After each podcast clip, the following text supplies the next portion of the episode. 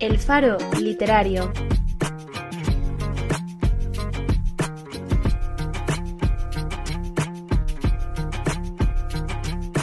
Un punto de luz para encontrarnos en un mar de páginas.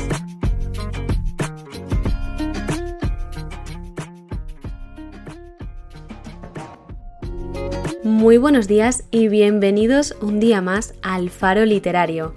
En este capítulo inauguramos una nueva sección y esta vez es de cocina, ya que el libro de hoy cuenta con su propia receta. Si cogéis papel y boli, os la dicto. Muy atentos, los ingredientes son flores de algodón, un verano completamente asfixiante, muchísima curiosidad y un abuelo un tanto huraño. O tal vez no. Tenéis que tener en cuenta que para que esta receta salga de manera correcta, debéis cocerla a fuego muy muy lento. Y tal vez ir a una tienda de antigüedades a por una olla, porque necesitaréis una de 1899. Menos mal que nuestro faro ya venía equipado con un giratiempos. Aquí entre nosotros he podido hablar con Hermión y me ha asegurado que para que la luz de nuestro faro nos guíe a Texas en ese año tenemos que dar tres vueltas a la derecha, dos a la izquierda y una en el centro. Lo intentamos.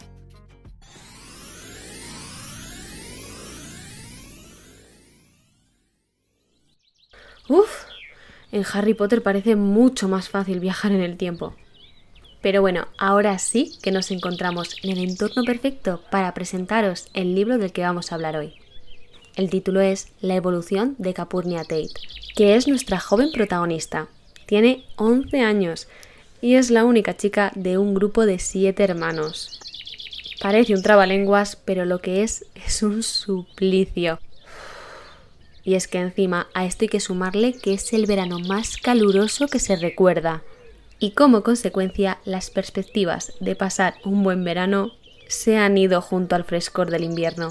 Sin embargo, y pese a su edad, no estamos ante una protagonista que se rinda, y pese a los intentos de su madre de darle una educación que la convierta en una señorita hecha y derecha, como lecciones de piano, bordado o hacer calcetines para toda la familia, Capurnia ve muchísimo más interesante analizar la naturaleza, entretenimiento que le acercará al miembro más misterioso de su familia, su abuelo, un personaje un tanto huraño, que se dedica a destilar alcohol, aunque sin mucho éxito, pero que verá cómo a través de un libro consigue una unión con su nieta, como no ha conseguido con ninguno de sus otros hermanos.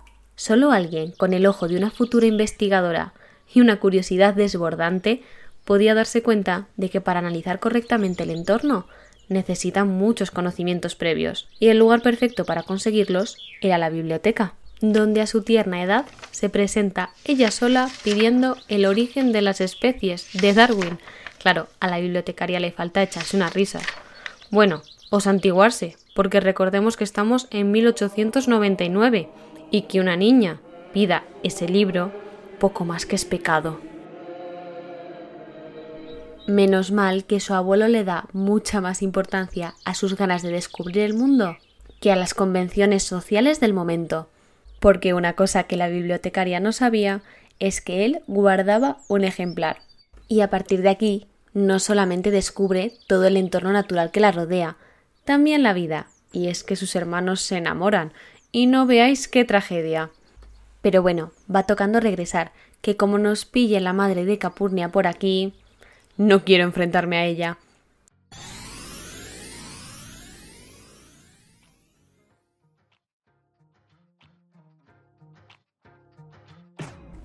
Este es a la vez un tipo de historia al que estamos acostumbrados y al que no, porque es verdad que lleva un ritmo muy diferente al que las editoriales nos han acostumbrado en los últimos tiempos, y es que ahora parece que todas las historias deben de ir aceleradas, pasar muchísimas cosas, cuantos más plot twist, mucho mejor.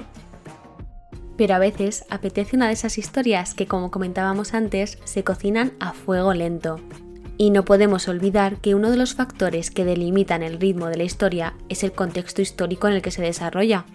Porque aunque soy la primera que se declara absoluta admiradora de todos aquellos personajes femeninos fuertes, independientes y que con solo una astilla serían capaces de salvar a todo un reino, a veces esto se nos hace un poco difícil de creer y apetecen otro tipo de historias, como las de esta niña de 11 años que su mayor acto de rebeldía es ir a la biblioteca o cortarse cada día unos poquitos centímetros del pelo para intentar evitar ese calor asfixiante y que su madre no se dé cuenta de que se quiere deshacer de su larga melena.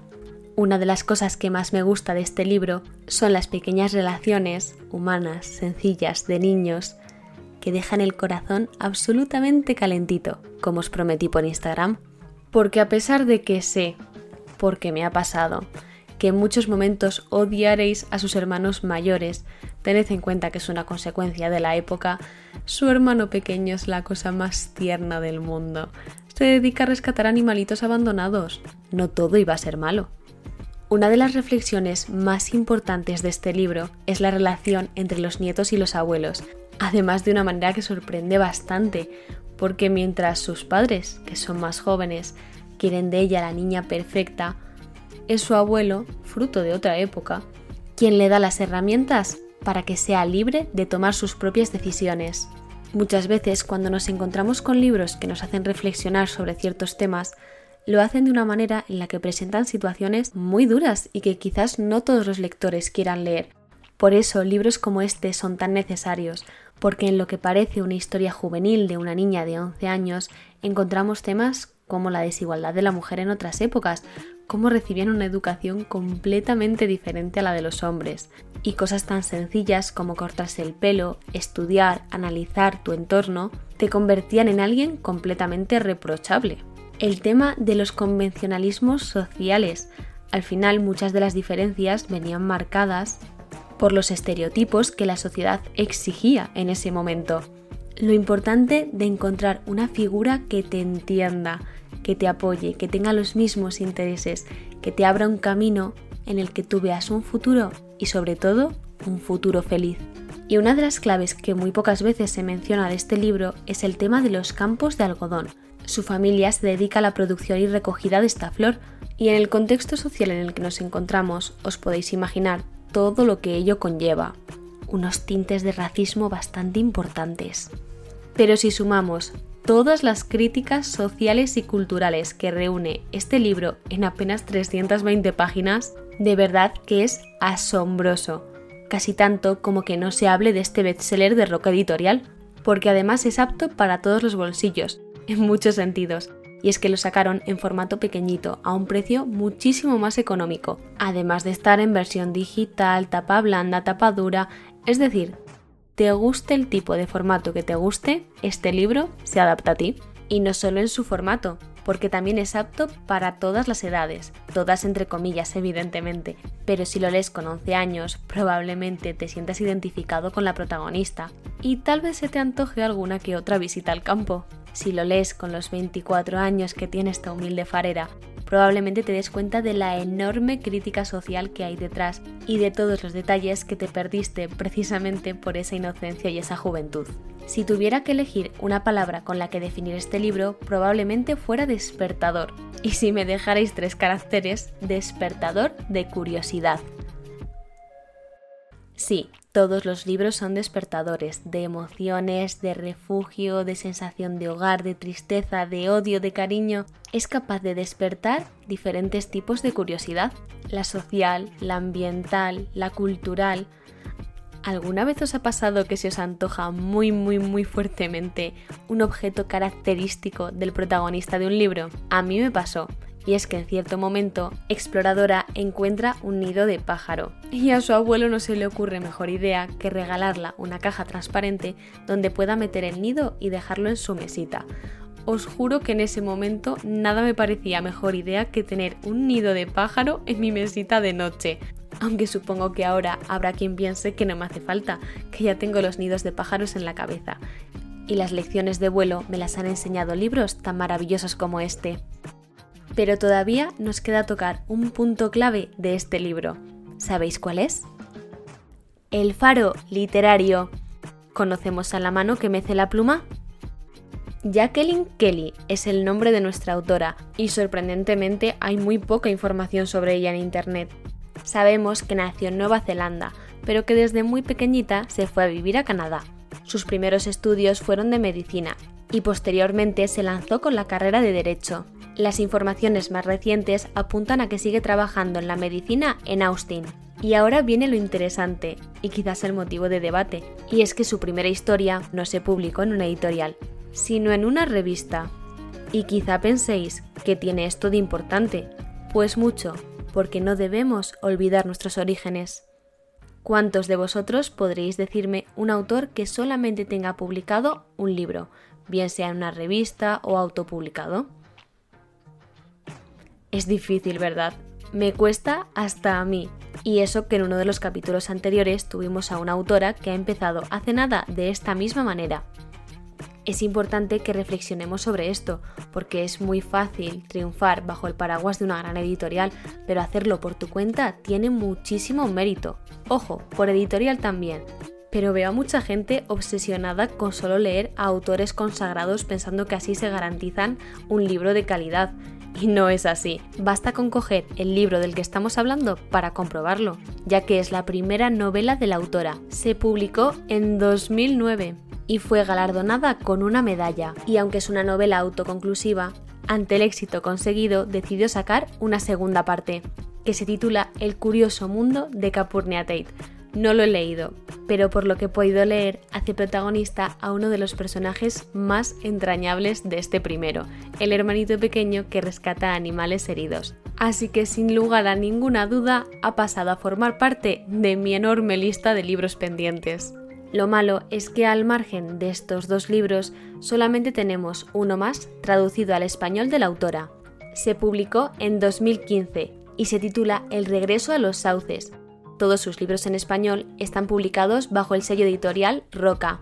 Aunque si os manejáis bien con el inglés, tengo buenas noticias, y es que en 2016, 2017, 2018 y 2019 sacó nuevos libros habrá que meter un poquito de presión a Roca para que nos traiga las traducciones. Como reflexión final en este apartado, me gustaría hablaros de la rabia que me da no haber encontrado más información de ella. Y es que una vez más parece demostrarse que si no eres un autor consagrado, ni siquiera importas en Internet, lo cual es bastante triste, pero está en nuestra mano cambiarlo. Si buscáramos información de aquellos autores más pequeñitos, probablemente en Internet encontraríamos muchísimos más datos de ellos pero parece que solamente nos importan las grandes figuras literarias. Como ya podríamos decir que es tradición, quiero proponeros una semana más un reto, aunque creo que os podréis oler cuál es. Vamos a visibilizar a aquellos autores de los que sabemos poquito, que solamente han publicado una novela, pero que sus escritos nos han llegado al corazón. Como siempre, tendréis una cajita en mis stories de Instagram donde podréis dejar vuestras sugerencias los autores, los títulos de las novelas, lo que queráis. A partir de la semana que viene empezaréis a ver los resultados de vuestras encuestas de los primeros capítulos. Millones de gracias a todos los que participáis, porque de verdad que creo que de aquí puede salir una lista todavía más larga de pendientes, pero sobre todo descubrimientos que no son tan habituales de ver en redes porque no sé vosotros, pero ya ha llegado momentos en los que he acabado saturada, lo hemos comentado muchas veces, de ver los mismos libros todos los días. Pero ojo, no solo en redes, también en las librerías. Por eso, con vuestra ayuda, vamos a construir una estantería en este faro para que los libros desconocidos tengan esa representación que tantísimo se merecen. Y así entre todos podamos poner un punto de luz para navegar en un mar de páginas.